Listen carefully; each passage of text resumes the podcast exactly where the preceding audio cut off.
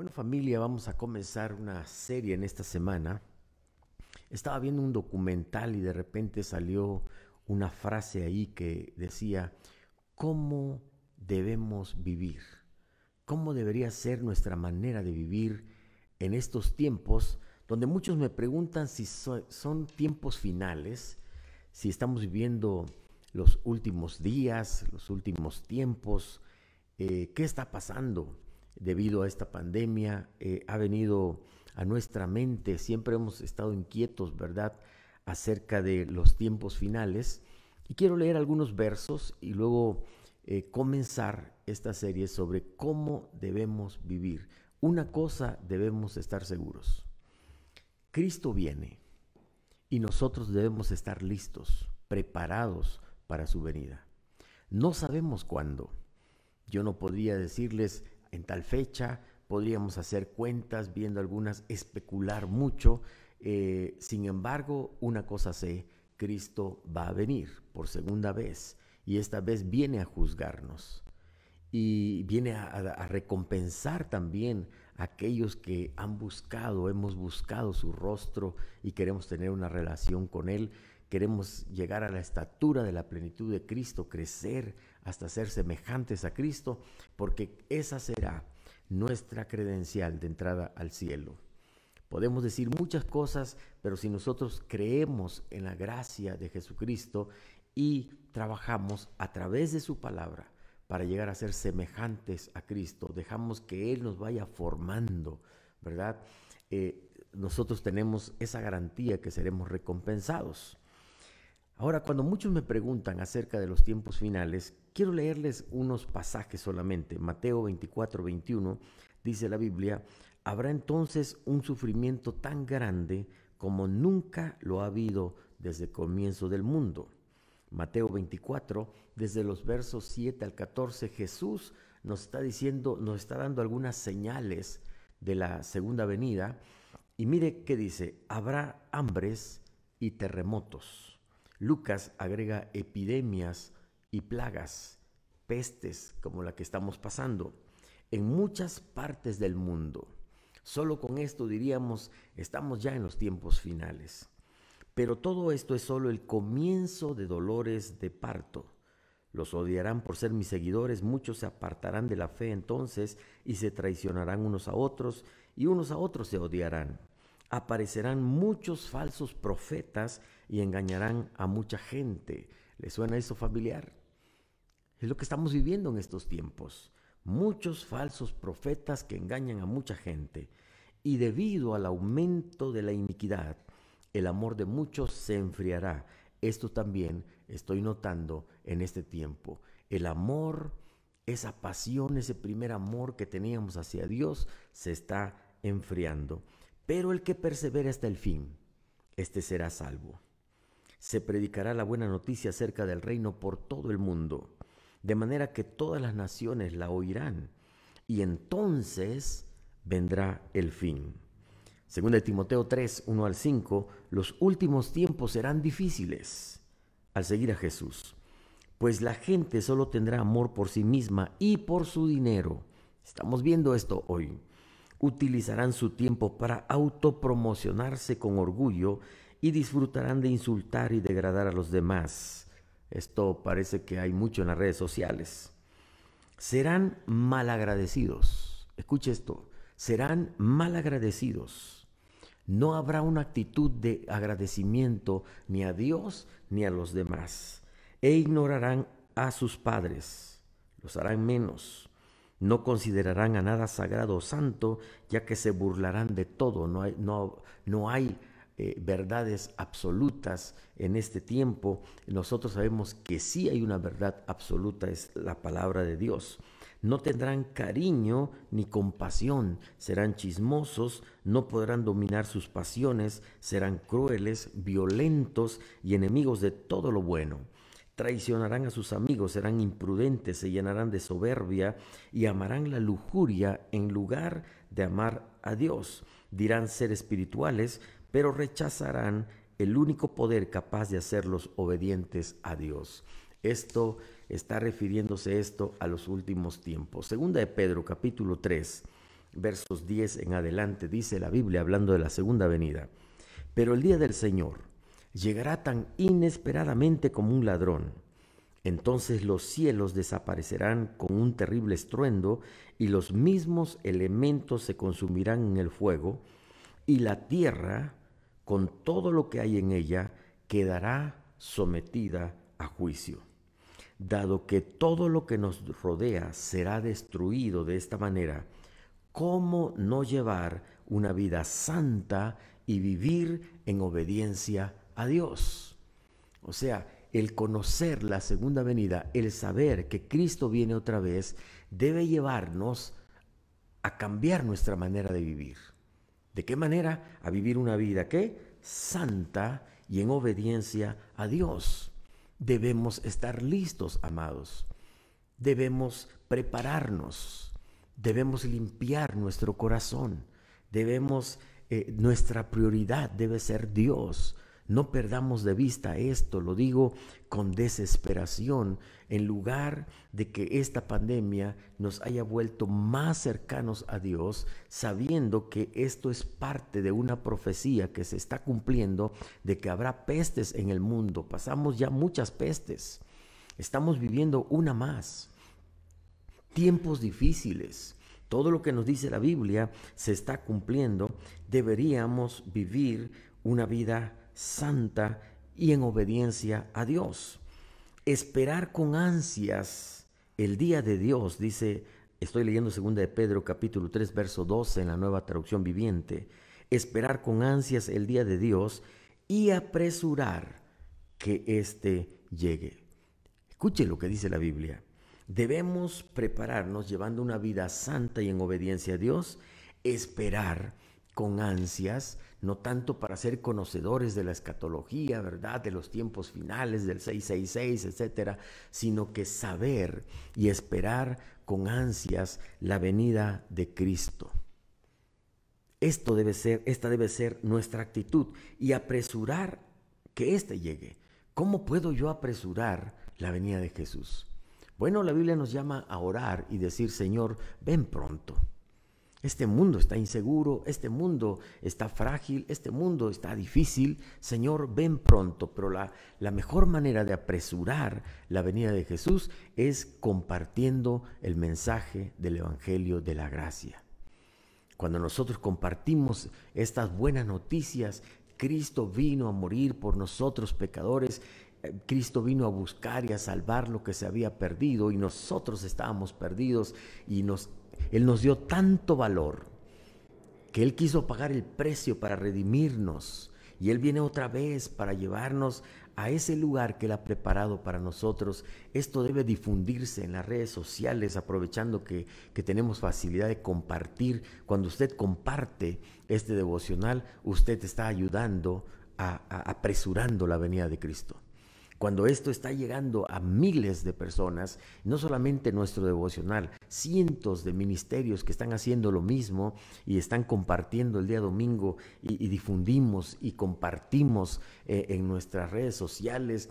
Y, se va. No importa, a veces habrá personas que, que, se burlen de nosotros, habrá personas que nos rechacen, pero este Evangelio debe ser compartido y además de esto, nosotros mismos, con nuestros compañeros de trabajo, eh, con nuestros amigos, hablarles de Cristo, llevarlos eh, a Cristo, ¿verdad? Eh, orar por ellos, interceder por ellos, nosotros estamos apresurando ese día. Pero nosotros esperamos con entusiasmo los cielos nuevos y la tierra nueva que Él prometió, un mundo lleno de la justicia de Dios.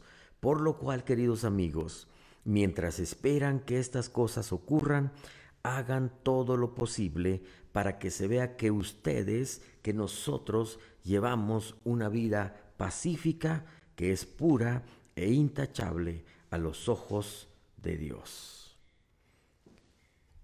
El apóstol Pedro, el mismo Jesús, Santiago, varios pasajes en la Biblia nos llaman a esperar con paciencia mientras esperamos. Usted no se apresure, Tampoco crea que en tal fecha Jesús va a venir porque alguien, ah, Dios ya le reveló a alguien la fecha. No, lo único que sabemos es, Él viene otra vez. Él viene por nosotros. Y estamos en los tiempos finales, sí, estamos más cerca de cuando se escribió este pasaje. Han pasado más de dos mil años. Así que seguramente estamos mucho más cerca de, que esto acontezca y el mundo está gimiendo, esta tierra gime por su restauración. Así que la venida del Señor está cerca, estamos, están cumpliendo muchas profecías y nosotros lo único que tenemos que hacer es prepararnos, viviendo una vida santa, viviendo una vida de obediencia, viviendo con entusiasmo y esta mañana quiero comentarles a ustedes o quiero invitarles a vivir una vida agradecida. La Biblia nos llama y nos dice que entremos a la presencia de Dios con acción de gracias, con acciones de gracias. La Biblia nos llama que presentemos todas nuestras peticiones delante de Dios, que las presentemos con acciones de gracias. Así que nosotros presentamos nuestras oraciones, hablamos con Dios, entramos ante su presencia y lo hacemos con una vida agradecida. Seamos agradecidos. Mientras Cristo viene, vivamos una vida de gratitud a Dios. ¿Cómo le hago? En primer lugar, reconozco que todo lo que tengo viene de Dios. Lo primero que tengo que hacer para vivir una vida de gratitud es reconocer que todo lo que tengo viene de Dios. Dice Santiago 1.17, todo lo que es bueno y perfecto es un regalo que desciende a nosotros de parte de Dios nuestro Padre, quien creó todas las luces de los cielos. Él nunca cambia ni varía como una sombra en movimiento. Todo lo que tú tienes, todos tus dones, todos tus talentos, ese carro que tienes, el trabajo, la familia, el oxígeno que respiramos, todo don perfecto, toda buena dádiva es un regalo de Dios. Y el mejor regalo de Dios es Jesucristo, el príncipe de paz, el alfa y el omega, el salvador del mundo. Esa paz que tú tienes, una paz que sobrepasa todo entendimiento, viene de Dios, es un regalo de Dios también. Así que vive con agradecimiento a Dios. Todas las mañanas, levántate, es lo que estamos haciendo hoy. Dios, gracias, Dios, gracias. Estoy preparándome para tu venida. Mientras que hago, Señor, gracias. Gracias por tus bendiciones. Gracias porque eres bueno. Gracias porque nos amas. Vamos a reconocer que todo lo que nosotros tenemos es un regalo que viene de Dios. Todo. Número dos. ¿Qué hago mientras Cristo viene? Vivo una vida de contentamiento. ¿Qué significa esto? Disfruto lo que tengo. Dice Eclesiastés capítulo 6, verso 9, disfruta de lo que tienes en lugar de desear lo que no tienes.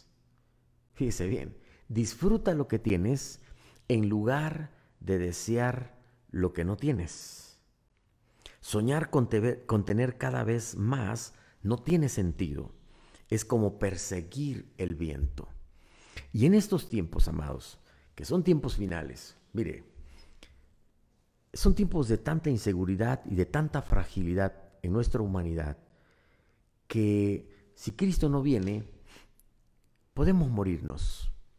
Y, nosotros podemos morirnos deseando, trabajando, esforzándonos demasiado, estresándonos demasiado por lograr cosas y más cosas, acumular cosas. Y el Señor nos dice, ¿sabes qué? Mejor disfruta lo que tienes. Disfruta esa casa que tienes, disfruta el trabajo que tienes, disfruta el ministerio que tienes, disfruta la vida que tienes, disfruta esto a esto se le llama contentamiento. Vamos a vivir contentos, tal vez no conformes, pero sí contentos con lo que tenemos. Vamos a disfrutar esta mañana. ¿Para qué enojarnos tanto? ¿Por qué no disfrutas a tu esposa en lugar de estar peleando con ella? ¿Por qué no disfrutas a tus hijos? ¿Por qué no disfrutas a tu esposo? ¿Por qué no disfrutas la vida aunque aunque tu equipo favorito haya perdido ayer? Aunque, aunque las cosas no salgan como nosotros queremos, vivimos en, una, en un mundo roto. No siempre las cosas van a salir como nosotros queremos. Disfruta lo que tienes. La mayoría de nosotros comemos tres veces al día, algunos un poquito más. Debemos estar contentos con eso. Debemos agradecerle a Dios por la ropa que tenemos. Debemos agradecerle a Dios por la casa y no debemos permitir, escuche bien, no dejes que lo que quieres te robe la bendición de disfrutar lo que tienes. Porque a veces tú quieres algo y a veces ese anhelo te roba la bendición de disfrutar lo que tienes. A veces no disfrutas a los hijos que tienes porque estás anhelando que sean como otros hijos. Disfruta lo que tienes y no dejes que el deseo de obtener más te robe la bendición de disfrutar lo que tienes. Por cierto, ¿cuántos disfrutan la iglesia que tienen, los líderes que tienen, la familia que tienen, la vida que tienen? Disfrútalo. Pablo dice, sé vivir con casi nada o con todo lo necesario. He aprendido el secreto de vivir en cualquier situación, sea con el estómago lleno o vacío, con mucho o con poco, pues todo lo puedo en Cristo que me fortalece. Recuerdo que todo lo que tengo viene de Dios. Recuerdo también que debo disfrutar lo que tengo. Y en tercer lugar, alabo a Dios por cada bendición que me da. Estas tres actitudes me llevan a vivir una vida de agradecimiento. Alabo a Dios por cada bendición que me da. Salmo 63, versos 4 y 5 dice, Te alabaré mientras viva. A ti levantaré mis manos en oración. Tú me satisfaces más que un suculento banquete. Te alabaré con cánticos de alegría estaba escuchando el canto esta mañana. Eh, de veras, cada, cada mañana yo le digo a los muchachos, pongan una alabanza, porque el devocional debemos alabar a Dios y aunque sea tres minutitos, dos minutitos, alabemos a Dios. Alabemos a Dios. Convierte cada bendición en un acto de adoración. Cada regalo de Dios conviértelo en un acto de adoración. Conviértelo en un culto de alabanza a Dios cuando vas a comer algo, tú das gracias a Dios. No oramos por, por todas las necesidades, ¿verdad? Porque se va a enfriar la comida, pero sí decimos gracias Dios, gracias Dios por tus bendiciones. Te regalan algo, gracias Dios. Obtienes algo, gracias Dios. Porque si no lo haces, el orgullo vendrá a tu vida. El orgullo te va a dominar. Yo lo hice, fue con mi esfuerzo, etcétera, etcétera. Cuando damos gracias a Dios, estamos diciendo, no quiero más, estoy satisfecho, estoy contento con lo que me das. Te alabo con todo mi corazón porque tú eres bueno, porque para siempre es tu misericordia. Que todo mi ser alabe al Señor, que nunca olvide todas las cosas buenas que hace por mí. Él perdona todos nuestros pecados, sana nuestras enfermedades, me redime de la muerte, me corona de favor y misericordias, colma mi vida de cosas buenas, mi juventud se renueva como las águilas, bendice, alma mía, al Señor. Quiero terminar con esto. Había un padre y una, unos padres de un joven asesinado en el ejército en una pequeña iglesia. Ellos llegaron con el pastor y le dijeron que querían dar un regalo, querían dar un presente como recuerdo de su hijo que murió en la guerra. El pastor dijo, este es un gesto maravilloso de tu parte. Vamos a, preguntarle a la congregación, vamos a comentarlo con la congregación y todos estaban diciendo qué actitud de gratitud de estos padres de presentar un regalo a la iglesia en memoria de su hijo que había muerto. En camino a casa, en camino a casa, otra pareja conducía, que estuvieron en la congregación por la carretera, y de repente el esposo le dice a la esposa, oye, ¿y por qué no damos un regalo también, una ofrenda de gratitud por nuestro hijo? Y la esposa le dice, pero nuestro hijo no ha muerto. Y entonces él le dice, precisamente por eso, precisamente por eso, ¿por qué no agradecemos a Dios que nuestro hijo está vivo? Aquí hay una pareja que está dando una ofrenda de gratitud a Dios por un hijo que ha fallecido. ¿Por qué nosotros no le ofrendamos por nuestro hijo vivo? ¿Por qué nosotros no le damos gracias a Dios por lo que tenemos? En esta mañana, agradece a Dios por sus bendiciones. ¿Tienes a tu familia? ¿Tienes a tus hijos? ¿Tienes trabajo? ¿Tienes, has despertado esta mañana? ¿Estás conectado aquí aunque esté fallando el, internet? Pero estamos ahí y nos esforzamos, gracias a Dios, que nos podemos comunicar. Eh, demos gracias a Dios. No nos frustremos. Solo demos gracias a Dios y alabemos su nombre porque Él es bueno porque para siempre es su misericordia. ¿Qué te parece si damos unos minutitos para agradecer a Dios? Solo agradecer a Dios. Padre, gracias, gracias, gracias por todo lo bueno que tú eres. Gracias por tu misericordia. Gracias por mis hijos. Gracias por mi familia. Gracias por la iglesia. Te doy gracias por esta familia devocional que nos reunimos, cientos de personas nos reunimos para, para alabarte juntos, para adorarte juntos. Gracias por esta familia que nos has dado. Muchos de ellos no nos conocemos en persona, pero sentimos que nos une tu Espíritu Santo. Gracias por darnos palabra de vida y gracias porque sé que vendrás por nosotros y nos llevarás a ese lugar que tú has preparado para nosotros. Gracias porque nos haces parte de tu familia. Gracias por perdonar nuestros pecados. Gracias por la comida que hoy nos vas a dar. Gracias porque nos vas a proteger de, de, contagios, de enfermedades mortales, de tragedias. Y en medio de un mundo roto, no nos vas a separar de tu mano. Gracias por ser tan poderoso, por sostenernos. Hoy te alabamos, mi alma te bendice. Yo te bendigo, Dios, y te doy gracias por todas tus bendiciones. Gracias por sanarnos. Hoy oramos por todos los que están enfermos. Padre, en el nombre de Jesús, oro por Miriam esta mañana. Padre, te pido, te pido que la sanes, la restaures, la levantes en el nombre de Jesús. Oro por Jehú en el nombre de Jesús. Te pido, oh Dios, tu mano poderosa sobre todos los que están enfermos para que hoy reciban sanidad. Y en el nombre de Jesús y con la autoridad que me da, yo te bendigo hoy. Bendigo todo lo que hagas o emprendas. Bendigo tu entrada y tu salida. Bendigo tu casa. Que la gloria de Dios llene tu casa. Y el bien y la misericordia te persigan el Señor mande a sus ángeles para guardarte de todo mal. Que el Señor sonría sobre ti y te dé paz y abunde en ti con todo tipo de bendición espiritual. En el nombre de Cristo Jesús yo te bendigo. Amén, amén y amén.